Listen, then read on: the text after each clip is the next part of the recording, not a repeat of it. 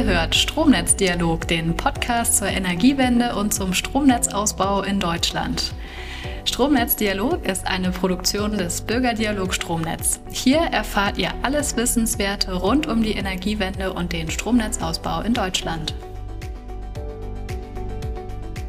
Hallo, ich bin Julia vom Bürgerdialog Stromnetz und die regionale Ansprechpartnerin für die Region Nordniedersachsen und Schleswig-Holstein. Und heute bei unserem Podcast mit dabei ist meine liebe Kollegin Corinna. Corinna, magst du einmal erzählen, wer du bist, was du machst und ja, wie lange du beim Bürgerdialog Stromnetz schon dabei bist? Hallo Julia. Ja, klar, gern. Ich komme aus dem Landkreis Kassel und habe Politik studiert, European Studies, um genau zu sein.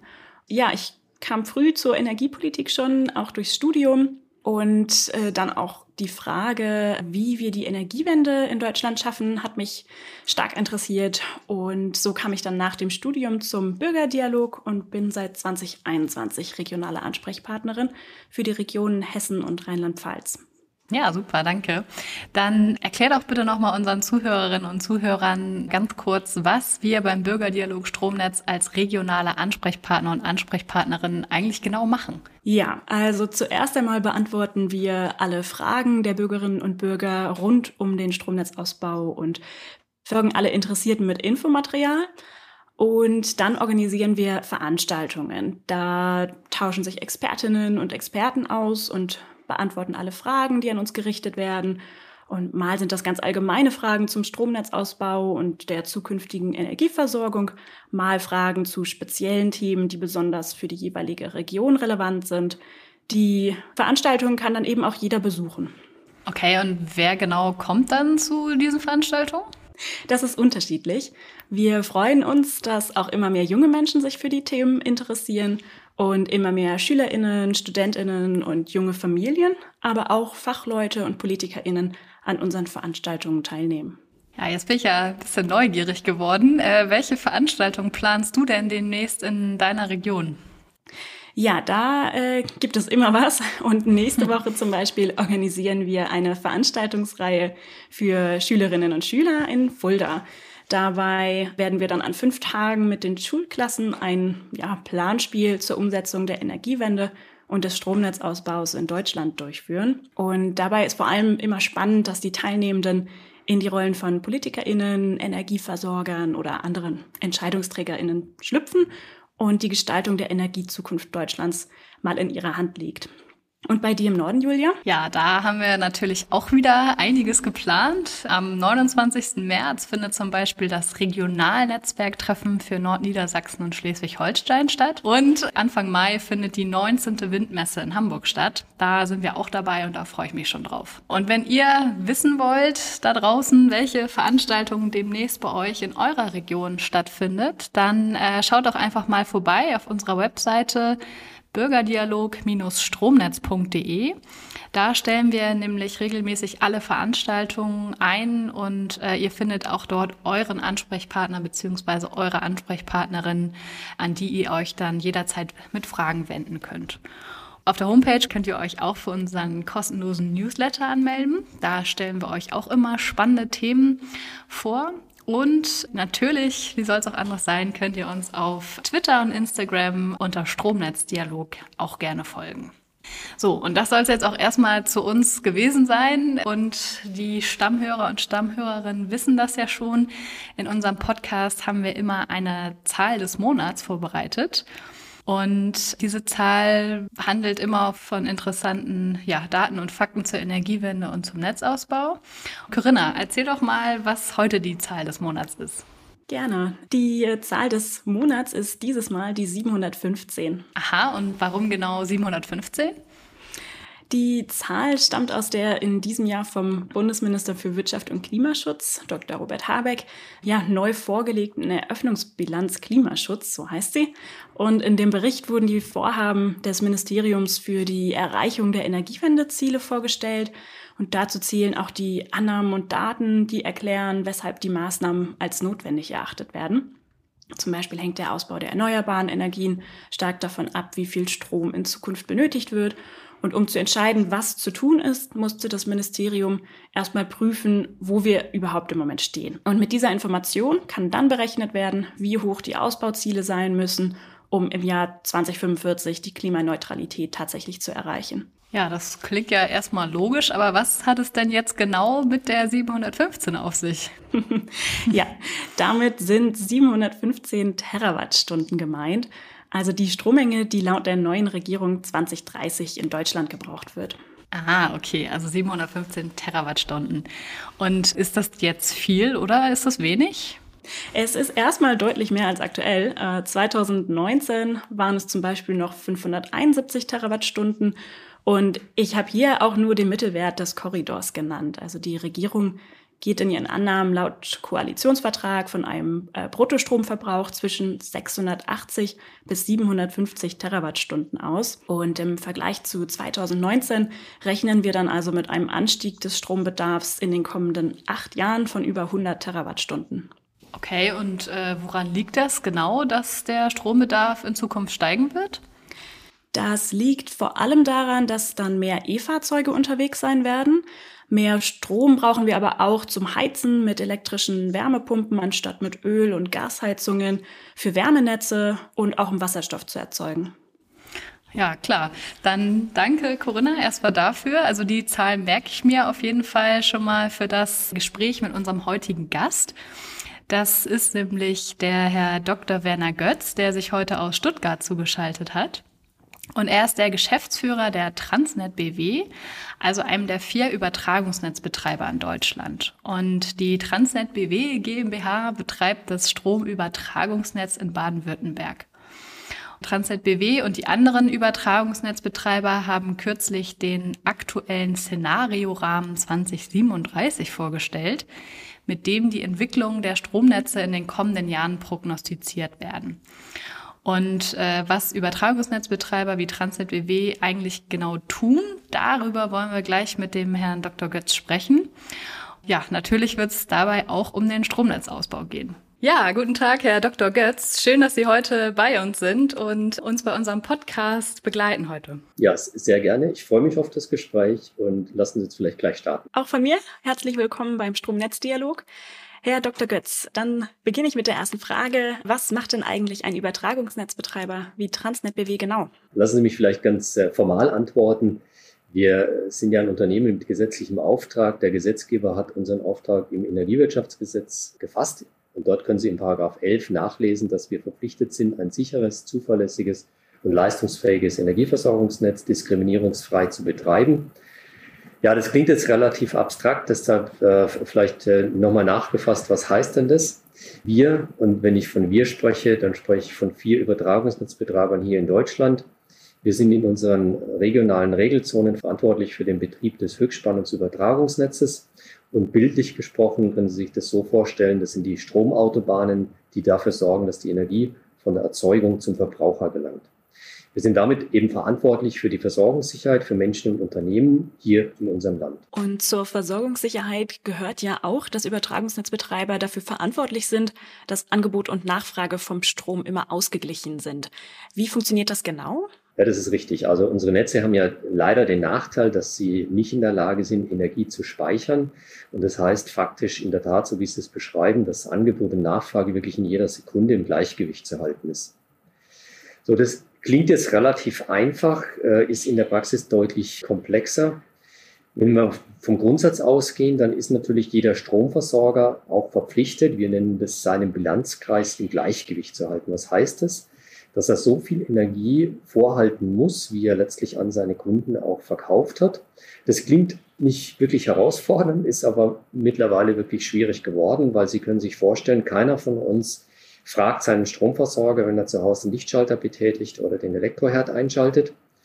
Und damit muss der Bilanzkreisverantwortliche erstmal die Prognose erstellen, was verbrauchen meine Kunden, also den Bedarf bestimmen, in die Zukunft gerichtet.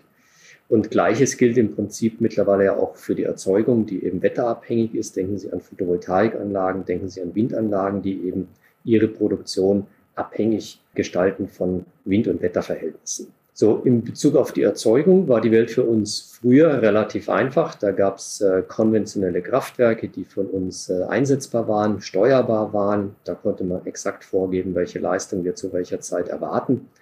Und auch hier haben wir heute wetterabhängige Erzeugung, die eben aus Photovoltaikanlagen, aus Windanlagen äh, überwiegend besteht und auch dort gilt es für uns dann äh, über exakte Wettermodelle die Erzeugung äh, exakt abzuschätzen. Ja, Sie haben es ja eben angesprochen, die schwankenden Erzeugungen und die konventionellen Erzeugungen von früher, also sprich der Ära vor der Energiewende. Und die Energiewende wird ja in Deutschland durchaus viel diskutiert, oft eben auch drüber gestritten. Der Kohleausstieg zum Beispiel als Teil der Energiewende wurde ja gesetzlich beschlossen. Und die Stromnachfrage wird künftig aber steigen. Das hatten wir ja zu Beginn des Podcasts besprochen, nämlich, dass wir die 715 Terawattstunden Bruttostromverbrauch im Jahr 2030 äh, haben werden. Was genau bedeutet denn dieser Stromanstieg für Sie als Übertragungsnetzbetreiber? Ja, eins zu eins äh, kann ich das übersetzen in die Transportaufgabe, die wir haben, wird hier zunehmen. Die Transportaufgabe ist auf der einen Seite mengengetrieben, äh, entsteht aber auch dadurch, dass äh, zunehmend jetzt äh, Erzeugungsstandorte und Verbrauchsstandorte räumlich geografisch auseinanderfallen.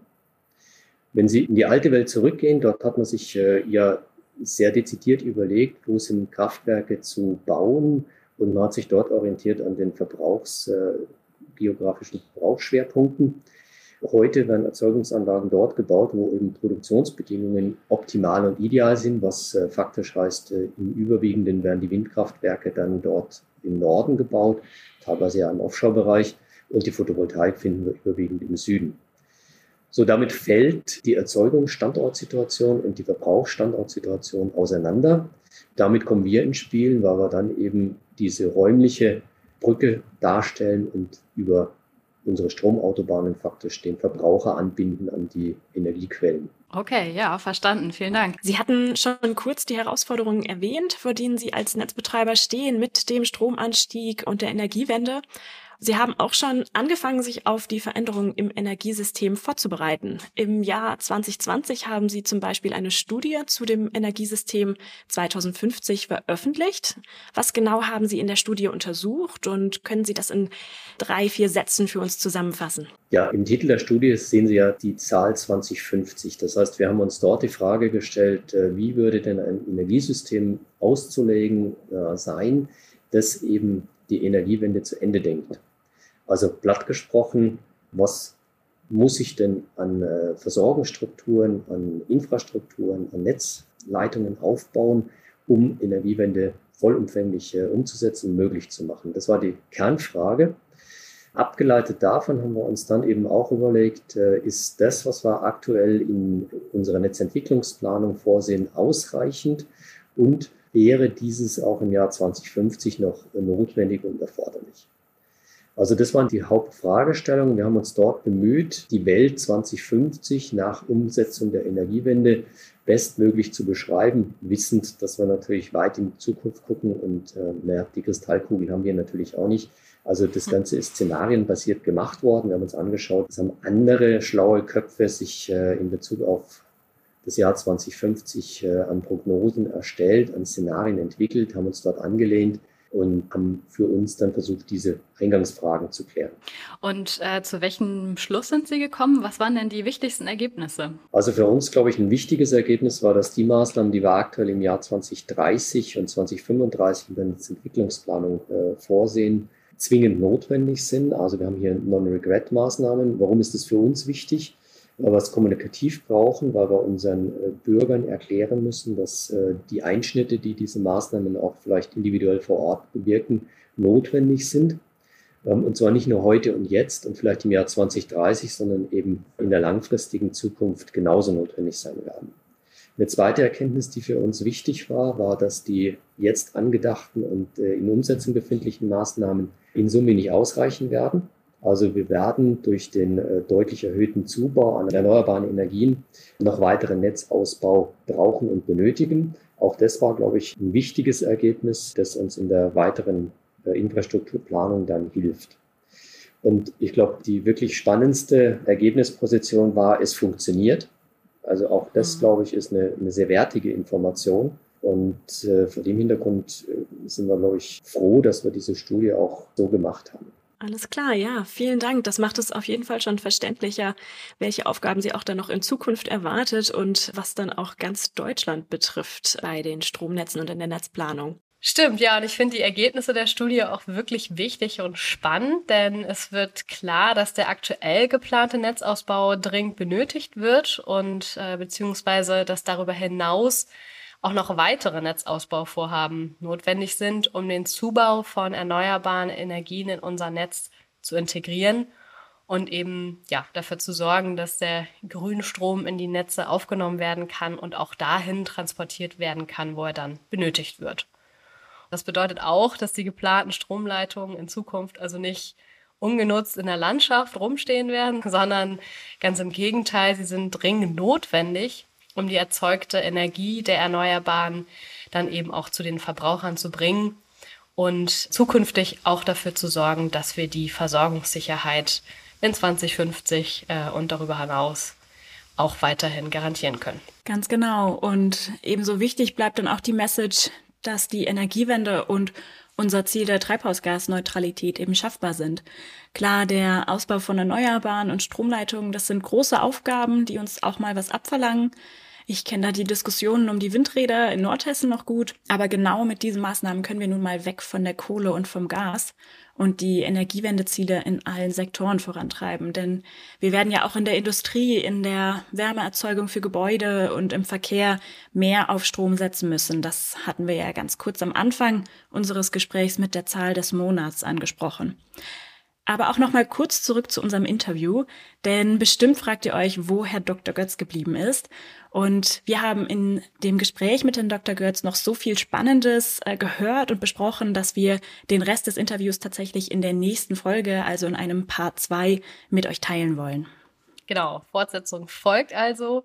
Heute haben wir erstmal als Einstieg die Aufgaben der Übertragungsnetzbetreiber kennengelernt und dabei spielen eben die wachsenden Herausforderungen beim Ausbalancieren von Angebot und Nachfrage eine besonders große Rolle. Ja, und für mich stachen hier auch ganz besonders zwei Wörter heraus, äh, die die Entwicklungen gut beschreiben und zwar einmal in dem Gespräch mengengetrieben und auch standortbedingt. Denn beides, also der steigende Bedarf und auch die räumlichen Veränderungen auf Seiten der Erzeugung, sind Ursachen des Netzausbaus. Ja, da hast du recht. Und ähm, zum Schluss haben wir eben auch noch einmal einen Blick auf die Studie Stromnetz 2050 von Transnet BW geworfen und die Ergebnisse mit Herrn Dr. Götz besprochen ja, demnächst geht's dann weiter mit der Fortsetzung. Da sprechen wir mit Herrn Dr. Götz dann über die Netzplanung und über die Bedeutung eines europäischen Strommarktes für die Stromversorgung. Und ihr erfahrt auch, was es mit dem Wort Redispatch auf sich hat und wie er sich auf den Strompreis beziehungsweise auf die Netzkosten auswirkt. Und so, liebe Zuhörerinnen und Zuhörer, kommen wir auch zum Ende dieser Folge Stromnetzdialog. Vielen Dank, dass ihr dabei wart. Hört gern rein, wenn es äh, dann bald weitergeht äh, mit dem Interview. Die Themen kennt ihr nun ja schon und ich kann nur sagen, das Reinhören lohnt sich. Und damit es in der Zwischenzeit dann nicht langweilig wird, lade ich euch herzlich ein, mit uns auf Social Media weiter über die Themen Energiewende und Stromnetzausbau in den Regionen, in euren Regionen zu diskutieren. Folgt uns gern auch auf Instagram und Twitter unter dem Namen Stromnetzdialog, denn dort kriegt ihr es auch ganz sicher mit, wenn Part 2 des Interviews verfügbar ist. Und ihr könnt uns auch einfach abonnieren, dann bekommt ihr natürlich automatisch Bescheid. Genau, und ihr könnt natürlich gern auch auf unserer Webseite vorbeischauen. Da berichten wir natürlich auch, wenn es den zweiten Teil gibt. Und hier könnt ihr eben auch nochmal dann nach Veranstaltungen in eurer Region suchen, die jetzt in den kommenden Wochen auf dem Plan stehen. Insofern, ja, danke fürs Zuhören und bis zum nächsten Mal. Tschüss.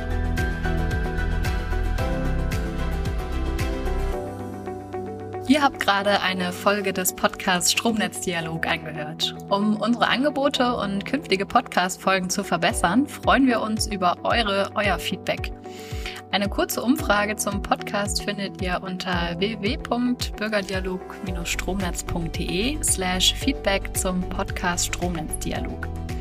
Der Link dazu ist ebenfalls auch unten in den Show Notes enthalten.